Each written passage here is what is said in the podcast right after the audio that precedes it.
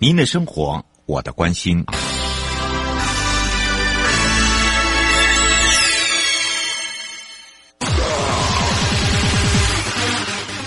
继续为您导航的是领航员悠悠。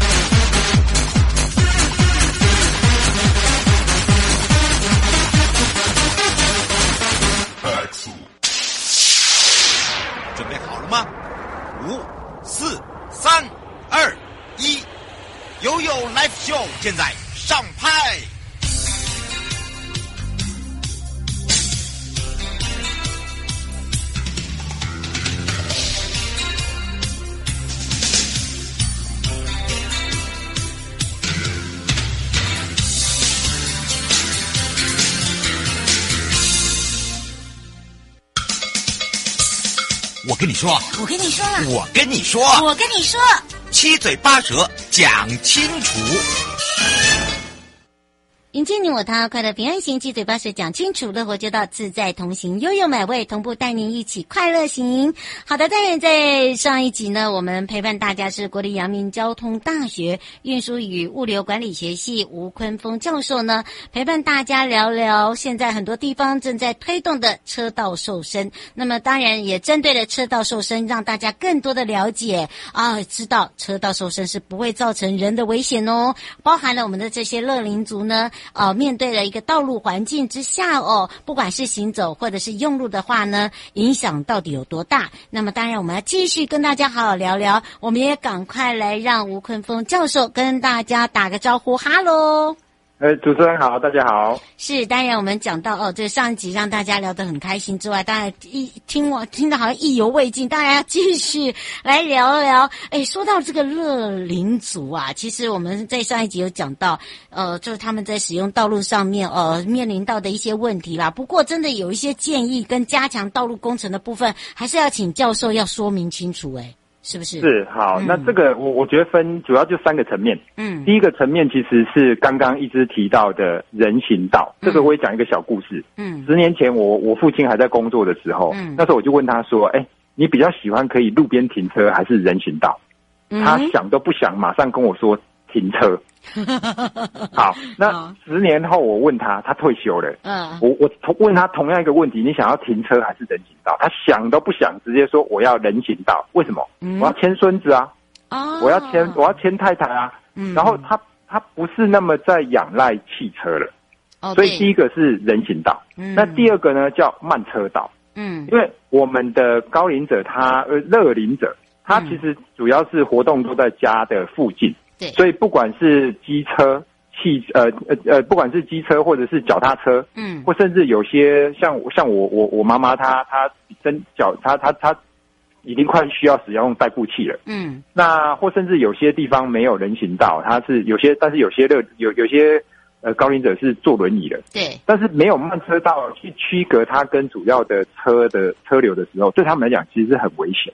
嗯，这个我相信。我妈妈用助行器就非常非常的危险，尤其过马路我会吓死大家哎。对啊，对对对。那第三个其实就是路口，嗯、路口的左转的保护的实像，左转保护实像、嗯、是。那所以这样，这个其实就是在左转的时候，他因为他判断上会比较容易呃失误，所以进而发生事故。嗯，那所以如果我有一个保护实像，意思就是说我只有我这边是可以，就是箭头绿灯。嗯。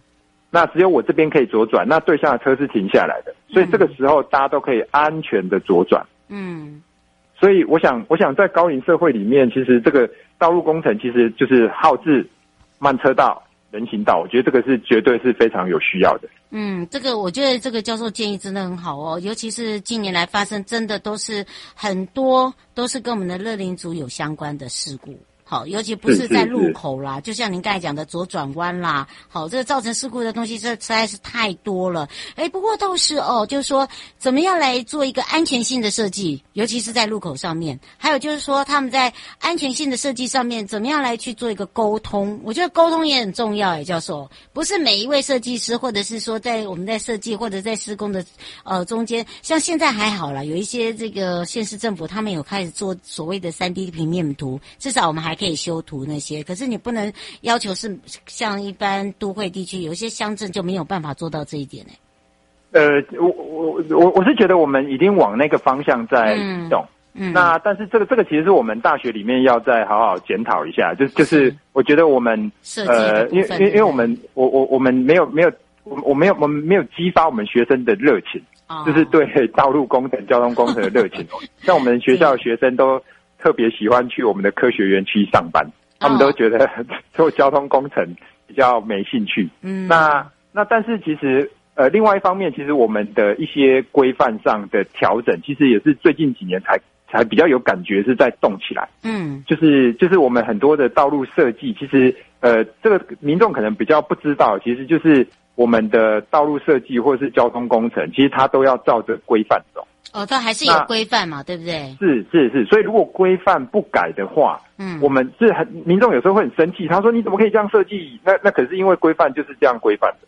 那为什么规范会那样规范？因为它有些规范它没有与时俱进，或者是说它的设计它没有再去更新，对，更新或者是精进。哦。那这一点我倒是希望，我倒是期待我们的政府部门，不管是交通部还是内政部营建署，嗯，就是在。这些设计规范上面，应该要要要定期的去审视它，去调整它。嗯，我觉得定期很重要，哎，我觉得真的定期，而且包含了人力部分的一个补足。你有没有觉得？呃，对啊，对啊，像真的真的，真这这，我我觉得这个，因为我我们系就很明显，嗯，我们顺便帮我们系打一个广告，好啊，就是我们系其实在运输管理领域里面是全、嗯、全全国最好的，甚至是全亚洲最好的。哎，真的。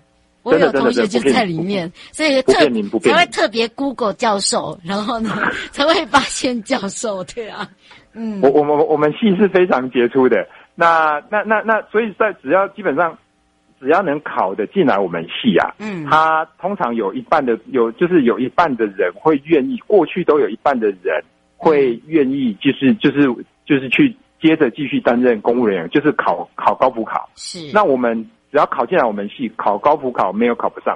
哎，真的，我看到。而且我们现在很多交通部，嗯、就交通部的次长、部长、部长也是我们，也也是我们系的杰出系友啊。嗯，我们的杰出校友。嗯，就是我我们系有，我都觉得我们就是哪天我们交通运输罢工了，这、就是、台湾就不会动了。对哦，可能有一天哦，真的是这样哎。对，那那那，但是现在有遇到一个问题，就是说，因为。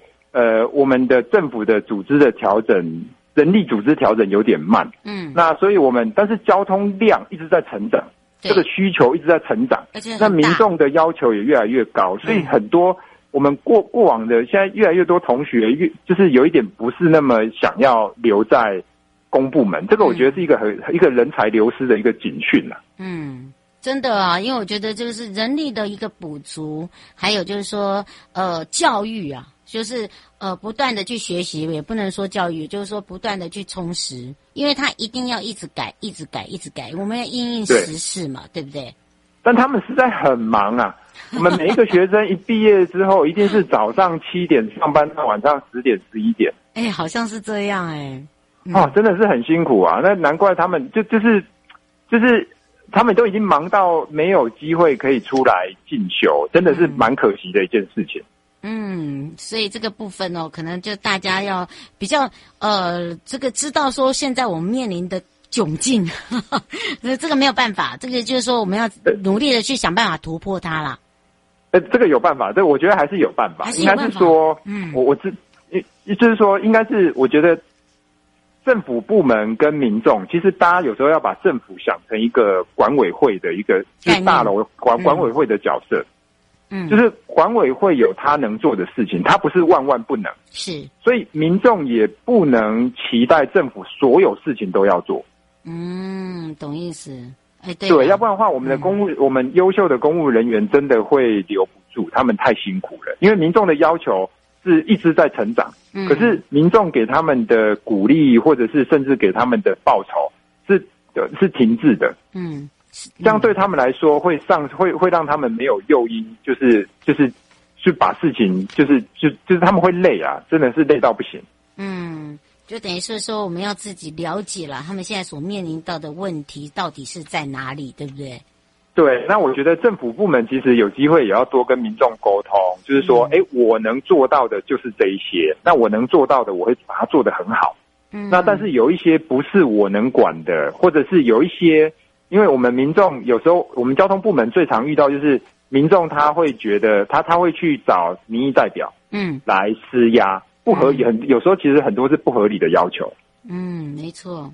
对，那比比如说我举例好了，比如说我们人行道是，那每次都是几千万、几亿的东西。是。那如果民众他把车直接停在他家门口的人行道上，嗯，那我曾经清楚就发生这这么这么一件事故，就是有一个老奶奶牵牵着两个孙子，嗯，然后呢，在人行人行道被停车挡住了，嗯，然后所以奶奶呢就把孙子就是。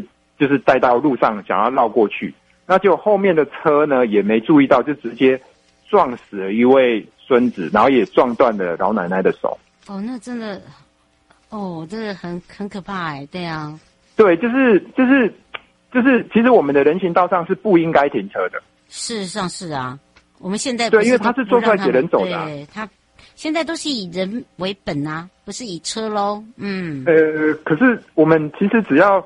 民众带着民意代表去去跟政府抗议说：“你怎么可以在我家门口盖人行道？那那那那路路也其实也不是路，其实是大家的嘛。”对，对，那他就去抗议说：“哎，你不要在我们门口盖人行道啊，或者是说，哎，你盖人行道，我就要停车，或甚至我的骑楼占用，导致老人家没有办法走路，或大家没办法走路。这这其实，我觉得民众去理直的理直气壮的去把不对的事情。”当成是对的，其实这样子对公务人员也是一个很大的一个，呃，哦、会会很挫折啊。嗯，真的，而且他会越来越没有力哦。这就是为什么我们现在常会看到我们面临到，就是说好的人才没有办法留住。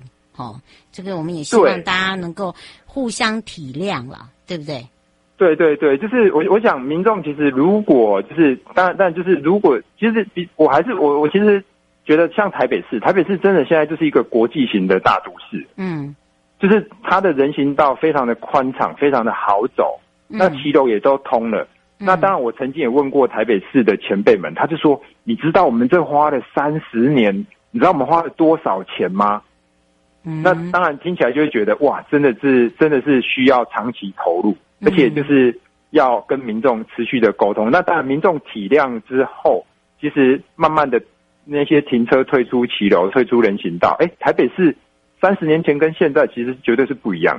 嗯，是，所以有大家就可以去看，呃，以前。并不是叫你去想象以前，而是说，哎，你的回忆中的以前跟现在的以前到底落差有多大？不过倒是也可以让这个呃，经由教授的建议，也让我们自己知道，哎，我们现在面临到的一个问题是什么？包含了哦，我想要请这个教授也让大家了解，就是说，在改善呃这个行人路口的安全哦，是不是有一些呢是可以让大家比较清楚的哦？譬如说，也可以让我们的工程师可以了解啦，啊，或我们各县市。正是，包含我们用路的人都可以更清楚，对不对？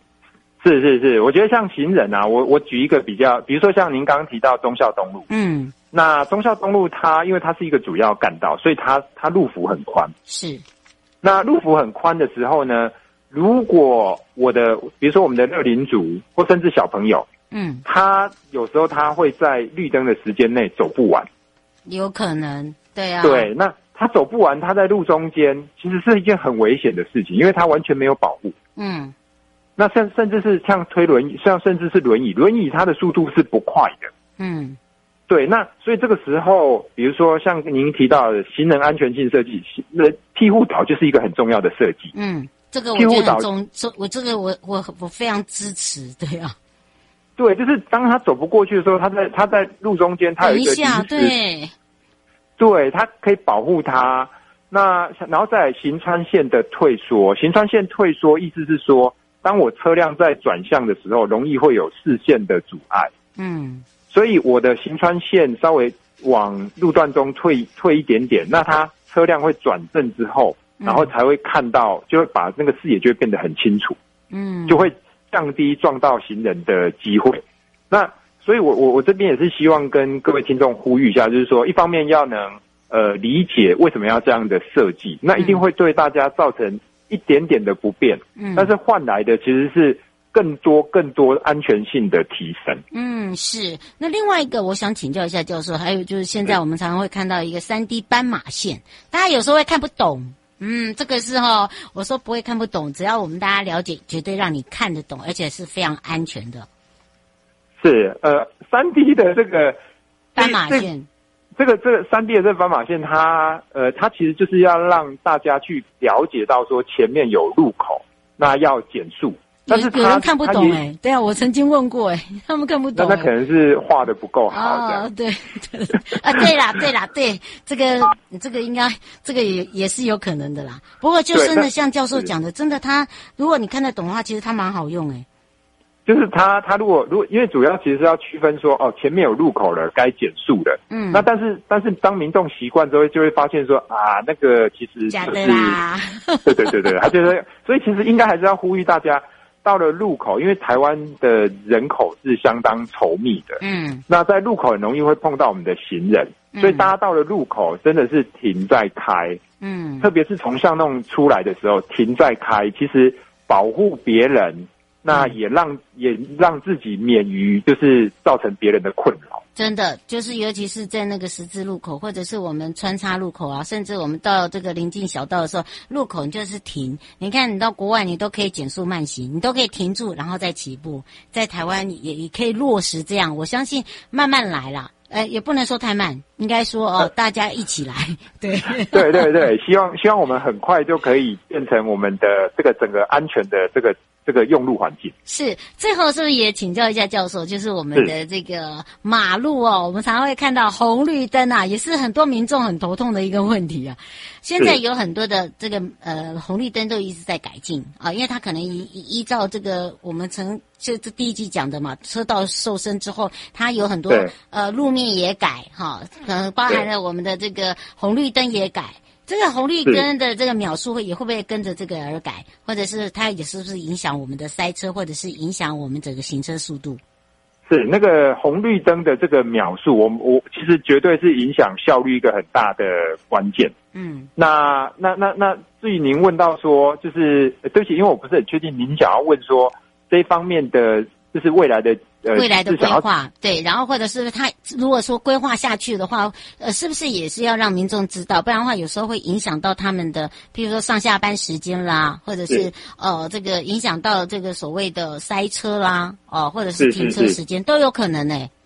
是，那那这个我我分两个层面来说好了。嗯、第一第一个层面其实就是呃，其实我们在我我们要。其实我们目前台湾的号控，这个叫号志控制，其实已经做得非常的好了。嗯、其实坦白说，绝对是世界领先的。嗯，那但是为什么还是还是就是大家会觉得有点塞？嗯、那其实一方面，其实跟我们的这个设施的投入，其实这是很有关系的。嗯，因为我要先能侦测到有多少台车嘛，是，或者是有多少台车等在那里，嗯、我才可以去调我的号志。但是我们交通里面这个钱是很少的啊。嗯，这个这个政府预算通常常常都编不太出来，就是一方面是这个硬体的这个这个投入，嗯，那第二方面其实又谈到了，其实就是民众对号志其实有些，比如说我们讲有些叫多时向号志，嗯，就是说什么时候是比如说绿灯箭头左转，那绿灯箭头直行，那民众有时候搞不清楚啊，为什么搞不清楚？其实跟我们有一个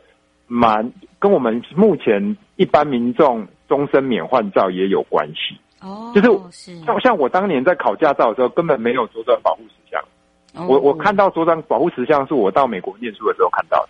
嗯，可是我们的民众他没有他没有接收资讯，就是一我们通常在换照的时候会会很快的跟民众更新，就是像我们的手机每个礼拜都要更新。嗯，但是我们我们驾驶人的那个很多的防御性的驾驶的知识或技能啊，或者是对道路的认识的这些，其实是。都没有在更新，都在定格，对啊，对，但是我们所以其实政府想要去采用新的科技，可是没有管道去跟民众说，哦，这个这个号字这代表什么意思？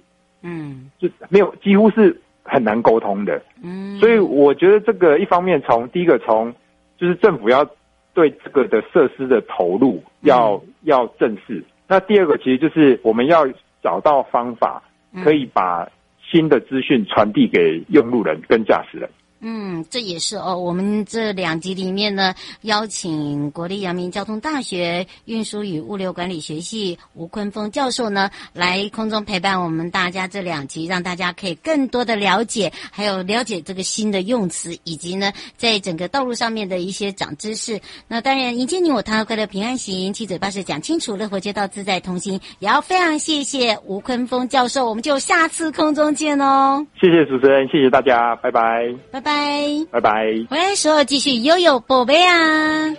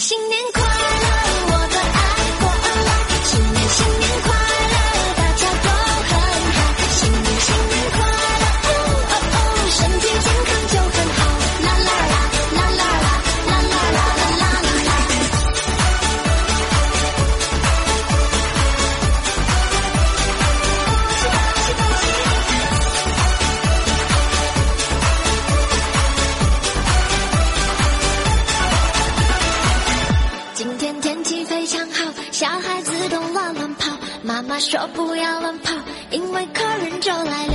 我已经笑得快哭，傻掉，不知道你知不知道。我们一起来问好，可是我们的骄傲。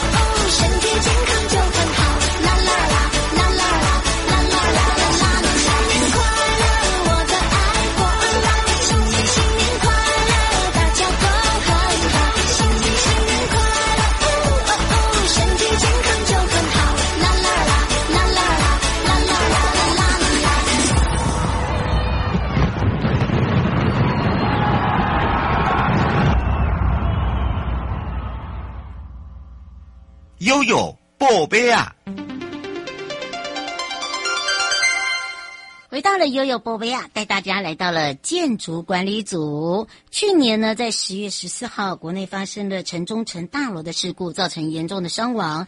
为了避免这样的憾事再次发生，内政部及立即呢也展开了老旧复合用途建筑物的安全经济措施，每个月会邀集了各县市政府来开会讨论跟检讨。那也针对了类似啊的危险建筑物进行了全面的清查跟改善。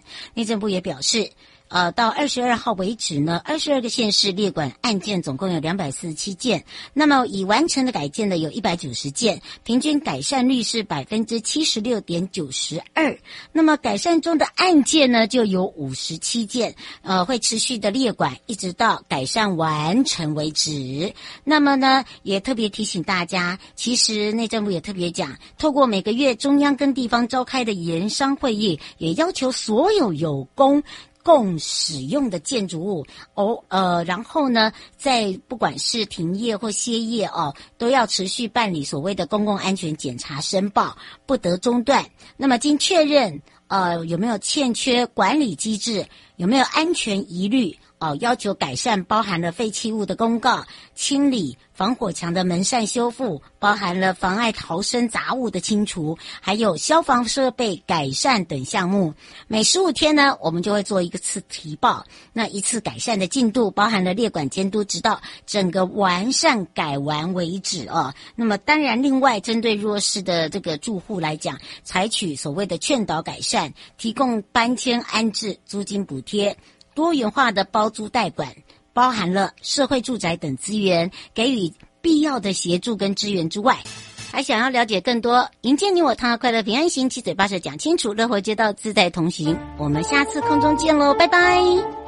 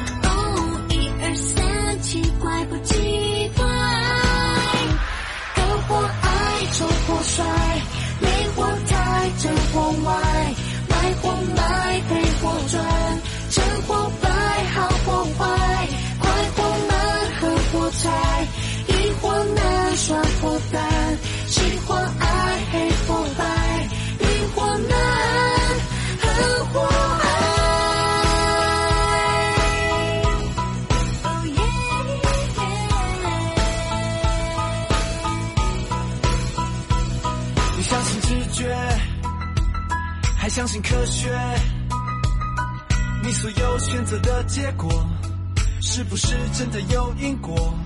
我无法透彻无法透彻也无法舍得无法舍得太多可能的组合我只好依赖行动了。猜猜看合不合